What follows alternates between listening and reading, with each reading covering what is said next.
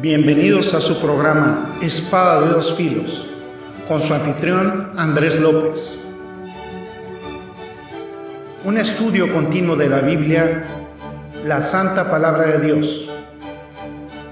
Comenzamos.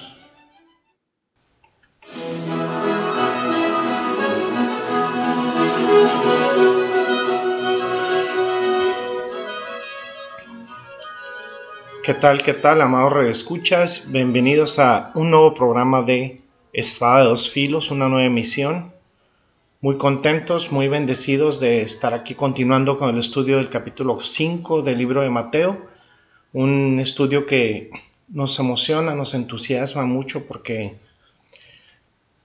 en él radican grandes verdades y cuestiones fundamentales para la fe que fueron expresadas por parte de nuestro Señor en el Sermón del Monte y hemos estado durante estas pasadas emisiones eh, haciendo un análisis y viendo todas estas maravillas y todas estas riquezas que ofrece esta porción de la escritura y cómo ha sido fundamental para todos eh, los que amamos a Cristo y todos los que Queremos conocer lo que hay en el corazón del Señor, queremos saber lo que tiene para nuestras vidas y que debemos obedecer y que debemos considerar como características principales de una persona nacida de nuevo. Yo recordaba en el episodio anterior cómo Jesucristo le dice a, Nicodemo que tiene que nacer de nuevo y este nacer de nuevo es indudablemente algo que tiene que ver con todo lo expresado aquí en el Sermón del Monte. En una hermosa economía de palabras, el Señor nos lo expresa. Vamos a darle lectura primeramente al capítulo 5 del libro de Mateo, versículos 11 al 13. Dice, viendo la multitud, subió al monte y sentándose, vinieron a él sus discípulos y abriendo su boca diciendo, Bienaventurados los pobres en espíritu porque de ellos es el reino de los cielos. Bienaventurados los que lloran, porque ellos recibirán consolación. Bienaventurados los mansos, porque ellos recibirán la tierra por heredad. Bienaventurados los que tienen hambre y sed de justicia, porque ellos serán saciados. Bienaventurados los misericordiosos, porque ellos alcanzarán misericordia. Bienaventurados los de limpio corazón, porque ellos verán a Dios. Bienaventurados los pacificadores, porque ellos serán llamados hijos de Dios. Bienaventurados los que padecen persecución por causa de la justicia, porque de ellos es el reino de los cielos. Bienaventurados sois cuando por mi causa os vituperen y os persigan y digan toda clase de mal contra vosotros, mintiendo. Gozaos y alegraos, porque vuestro galardón es grande en los cielos, porque así persiguieron a los profetas que fueron antes de vosotros. Vosotros sois la sal de la tierra, pero si la sal se desvaneciere, ¿con qué será salada? Mas no sirve para nada, sino para ser echada fuera y hollada por los hombres. Vamos a orar. Gracias, bendito Señor, te damos por este momento en donde disfrutamos tu santo evangelio, Señor, tu santa palabra, y donde nos regocijamos en las noticias de salvación que tienes para toda la tierra.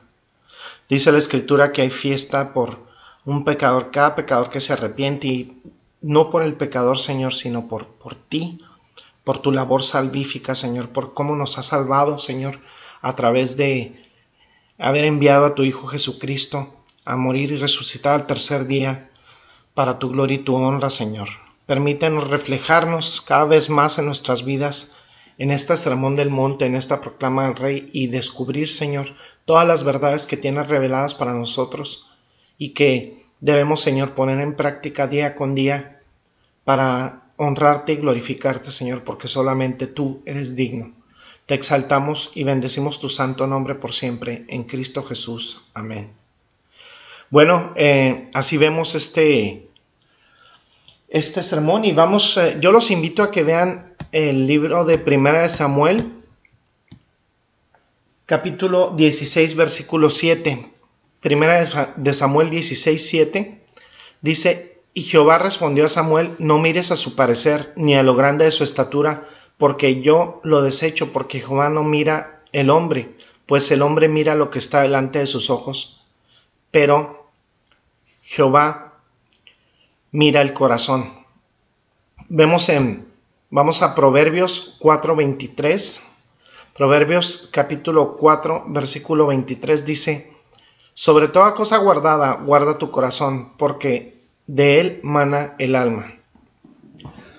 Bueno, debemos cuidar nuestro corazón. Ese es el problema. Me parece que si cuidamos tanto el corazón espiritual como cuidamos del corazón físico, sería increíble.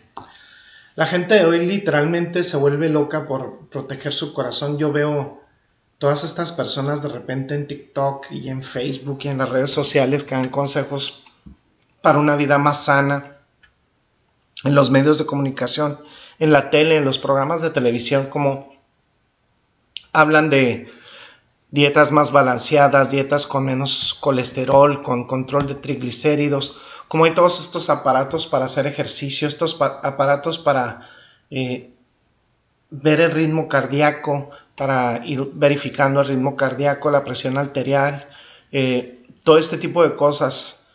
Y verdaderamente la Biblia habla, pero de proteger el corazón, que es el problema real, pero el verdadero corazón en el sentido espiritual. En el pensamiento hebreo, este corazón era la semilla de todo el conocimiento de Dios, o sea, la mente. Escuchen, si hiciéramos tanto para proteger nuestro corazón espiritual como lo hacemos para proteger nuestro corazón físico, estaríamos en gran forma espiritualmente. A veces simplemente ignoramos esa tarea. Fíjense, vamos al libro de Lucas 11:39. Lucas capítulo 11 versículo 39 dice, pero el Señor le dijo, ahora bien, vosotros los fariseos limpiáis lo de fuera del vaso y del plato, pero por dentro estáis llenos de rapacidad y de maldad. Hay una versión de la Biblia hecha por el teólogo Williams y traduce este pasaje increíblemente. Fíjense lo que dice esta, esta traducción. Dice, Jesús, ahora, Jesús dijo, ahora tienen la costumbre de limpiar el exterior de sus tazas y platos, pero dentro de ustedes mismos están llenos de codicia y maldad. Necios. El que hizo el exterior no hizo también el interior. Dedíquense de una vez por todas a su ser interior y una vez hecho eso tendrán lo demás limpio. ¿Sí?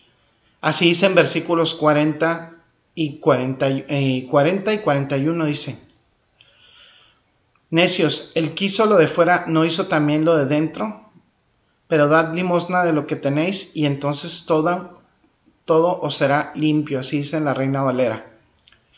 Este es el mensaje de Jesús, este es el mensaje del Sermón del Monte. Ahora, sobre la base de ese contexto y sobre esa descripción general, es importante estudiar esto.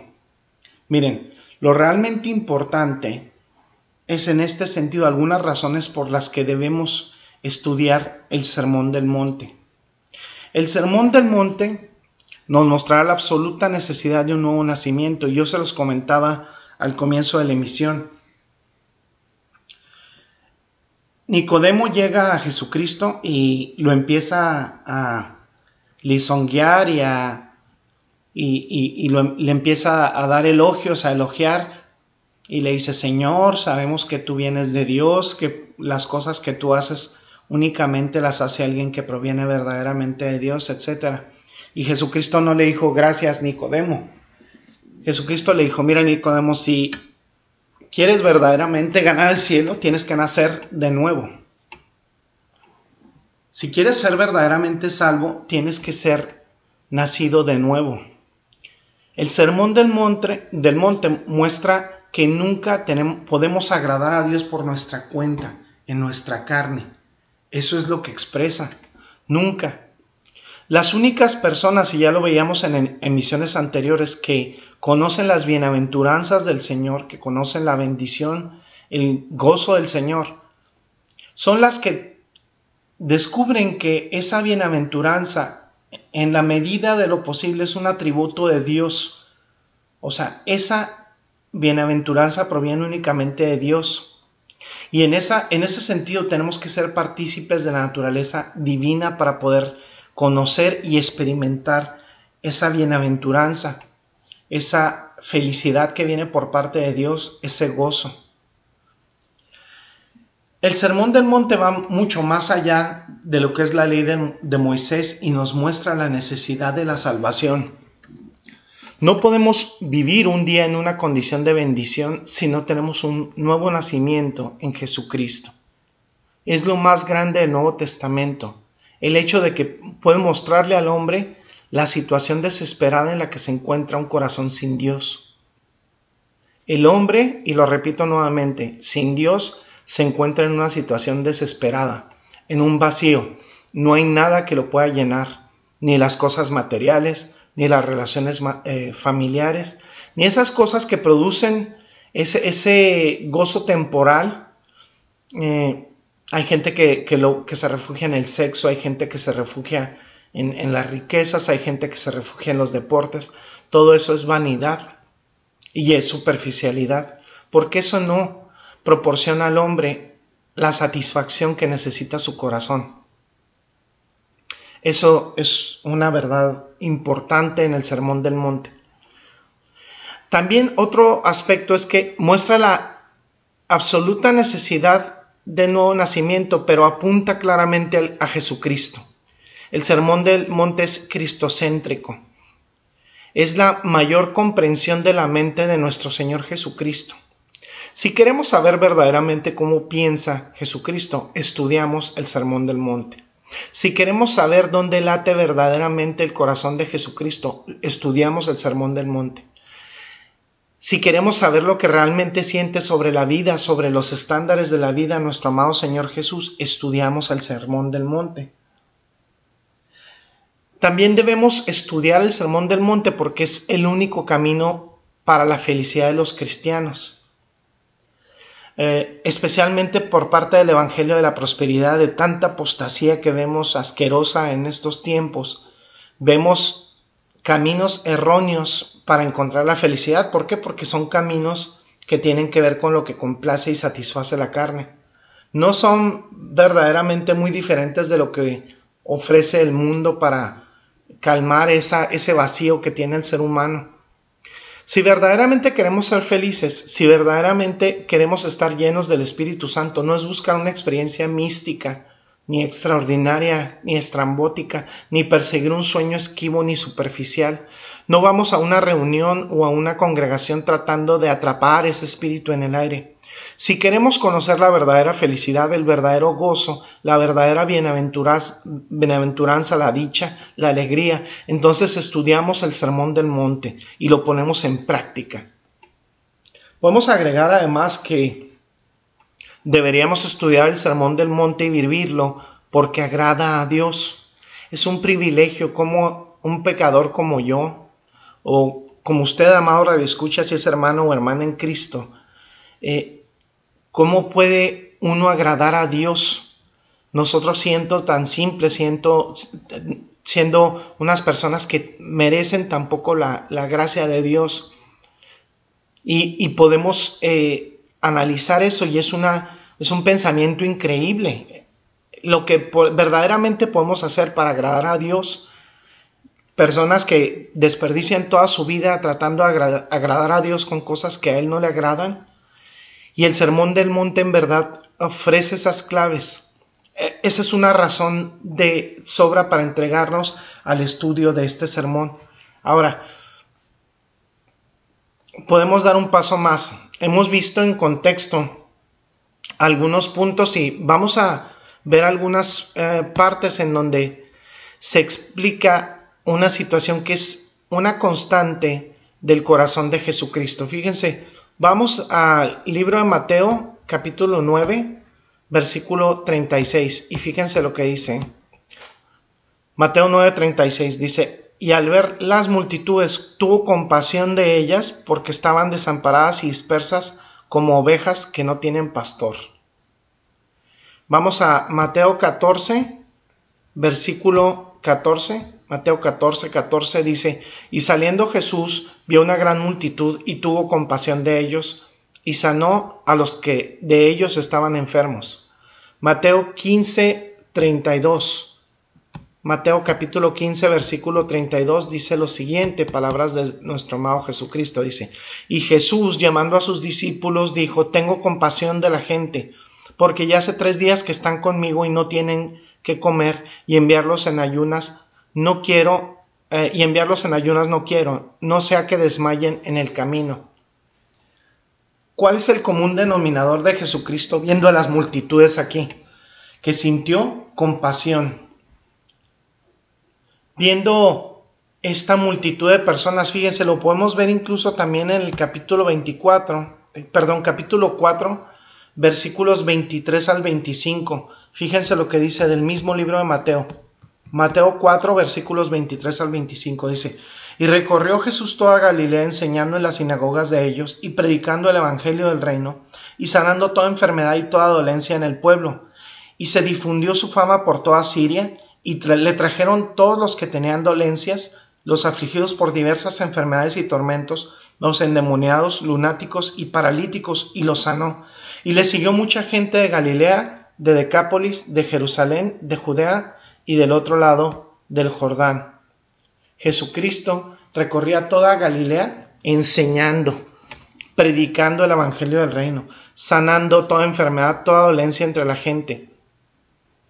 ¿Cuál es el común denominador? Dice, su fama se extendió por toda Siria, porque ahí le llevaban los enfermos que padecían enfermedades y tormentos, endemoniados, epilépticos, paralíticos. Los sanó en Galilea, Decápolis, Jerusalén, Judea e incluso más allá del Jordán. El común denominador, Jesucristo, tenía compasión. Aquí está esta masa que de humanidad vienen del norte, del sur, del este, del oeste, siguiéndolo. Y cuando los ve, como siempre, se le rompe el corazón. Ese es el corazón de Jesús, un corazón compasivo. Cuando ve a los hambrientos, les, les da de comer. Cuando ve el hambre espiritual de sus corazones, lo más profundo que hay en él es que Dios se acerca para darles lo que necesitan. Les da el Evangelio, les da las buenas nuevas, les sana sus enfermedades. Es decir, Jesucristo pudo haber manifestado su poder de mil maneras y hacerlo con gran poder y hacer todo un despliegue de su poder y tenía total derecho a hacerlo. Sin embargo, lo manifestó de la manera más maravillosa y más singular que, que pudo hacerlo y es a través de la compasión, del mostrar misericordia, del mostrar amor. Sin duda, había una atracción maravillosa por Jesucristo. Las multitudes simplemente surgieron tras de él, los enfermos, endemoniados, fariseos, saduceos, esenios, celotes, ritualistas, rameras, fariseos publicanos, eruditos, analfabetos, refinados, degradados, ricos, mendigos, todo un grupo heterogéneo. Pero Jesús es siempre quien atrae a los hombres. Hay un extraño atractivo en Jesucristo que no tiene que ver nada con clase, ni con elegancia, ni con dinero, ni con fama. Tiene que ver con esa compasión, con ese amor. Y esto verdaderamente está resumido en las palabras del apóstol Pablo que dice que en Jesucristo no hay hombre ni mujer, judío o gentil, esclavo ni libre, ni griegos, ni bárbaros. Ese es el impulso general de Cristo hacia la multitud, un impulso de difundir la salvación, ese impulso que debería estar en nuestro corazón, ese sentir que hubo en Jesucristo. Y esto lo vamos a ver un poquito más adelante en nuestro estudio en el próximo episodio, pero quisiera que se quedaran con esa idea de esa compasión y ese amor que siente Jesucristo por las almas, por los seres humanos. ¿Cómo anuncia, aún hasta hoy, casi dos mil años después, que Él es el camino, la verdad y la vida? Y yo te hablo en este momento a ti que estás escuchando este mensaje por medio de la radio o por medio de un podcast y que no has, no tienes en tu corazón a Jesucristo como tu único y suficiente Señor y Salvador, que no has experimentado ese amor, para que le sigas, le busques, le eh, humilles tu corazón delante de Él y que descubras que Él es el Dios de compasión, que Jesucristo murió en la cruz del Calvario y resucitó al tercer día para salvarnos y ya pagó por nuestros pecados y nosotros le reconocemos como nuestro único y suficiente Señor y Salvador, la justicia de Él es imputada a nuestra cuenta por un maravilloso nuevo pacto hecho por parte de Dios. Entonces, si no te has arrepentido, si, si sigues en un estilo de vida contrario a Dios, que es el caso si no tienes a Jesucristo, búscale el día de hoy. El único camino a la salvación, el único camino es Jesucristo. Sin Jesucristo tu alma solamente tiene un destino y un destino después de la vida, y es enfrentarte a los horrores del infierno. Por eso es importante que te arrepientas el día de hoy. Hoy es el día de salvación. No esperes a mañana, el mañana puede no llegar. Y lo dice en su palabra porque de tal manera amó Dios al mundo que ha dado a su Hijo unigénito para que todo aquel que en él cree no se pierda, mas tenga vida eterna. ¿Y qué es el creer? Hacer un compromiso de vida con Jesucristo, tomar tu cruz y seguirle y obedecerle leer su palabra, congregarte en una congregación donde haya sana doctrina, donde verdaderamente se analice la escritura.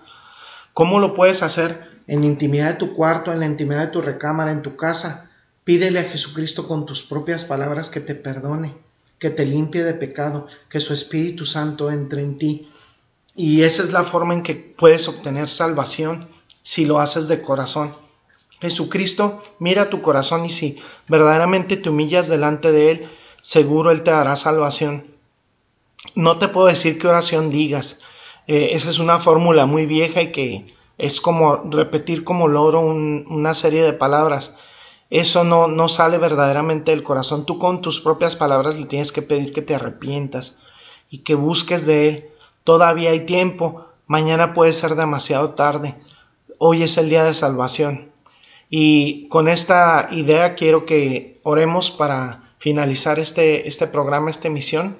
Gracias te damos, bendito Señor, por este mensaje, Señor, que tú nos has dado a nuestro corazón, porque eres un Dios compasivo, un Dios que tiene misericordia de nosotros y que has mandado a tu Hijo para comunicar esa misericordia. Él tuvo compasión de las multitudes y así seguramente tendrá compasión de nuestros corazones cuando nosotros pidamos delante de ti que nos sigas guiando, Señor, que nos sigas llevando delante de ti porque necesitamos de ti todos los días, Señor, y a cada hora. Gracias, amado Padre, te exaltamos, bendecimos tu santo nombre por siempre. En Cristo Jesús oramos. Amén y amén. Bueno, este ha sido su hermano y amigo Andrés López y este es su programa, nuestro programa Espada de dos filos, un estudio bíblico completo, versículo por versículo, y esperamos estar en contacto para la próxima emisión bendiciones y que tengan muy buen día. Gracias por el placer de su sintonía. Lo esperamos en una nueva emisión de Espada de dos filos, un estudio bíblico completo, versículo por versículo. Hasta pronto.